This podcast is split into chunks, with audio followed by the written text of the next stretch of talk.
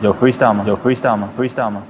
在这个差不多的城市，拿着差不多的工资，过着差不多的日子，开着差不多的车，上着差不多的班，在差不多的路上听着差不多调频，那些差不多的节目，说着差不多的人。我八零后出生，说话就大声，广播里发声，要有我人生，不做差不多先生。嗯 FM 八八九，你的财富 Radio，午后加点料。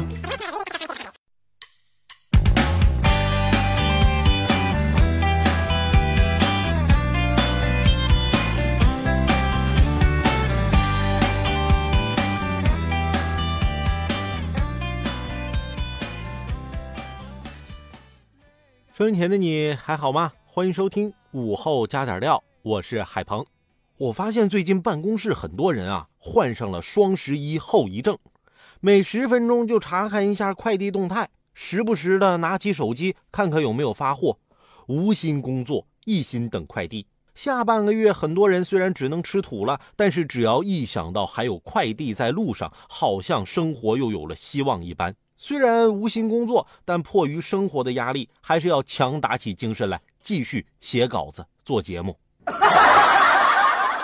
哎，虽然他们都已经是这个状态了，但我觉得工作还是要有工作的态度，同时啊，也得注意方法。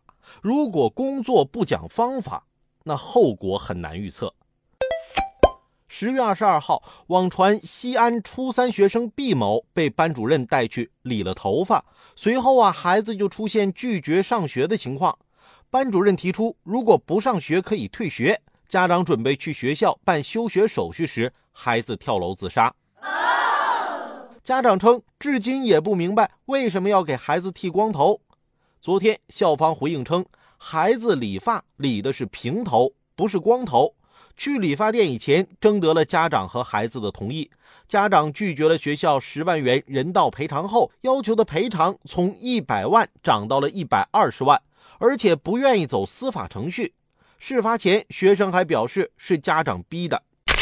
现在的情况呢？家长和学校各执一词，就差警方公布完整的调查结果了。我们呢，也将继续关注。中学阶段是一个人生理发育和心理发育的重要时期，也是树立正确的世界观、人生观和价值观的关键时期。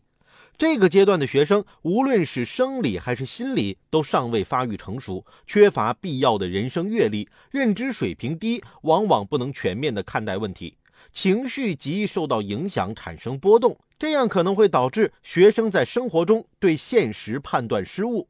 如果在缺乏正确的心理疏导，极易产生冲动行为。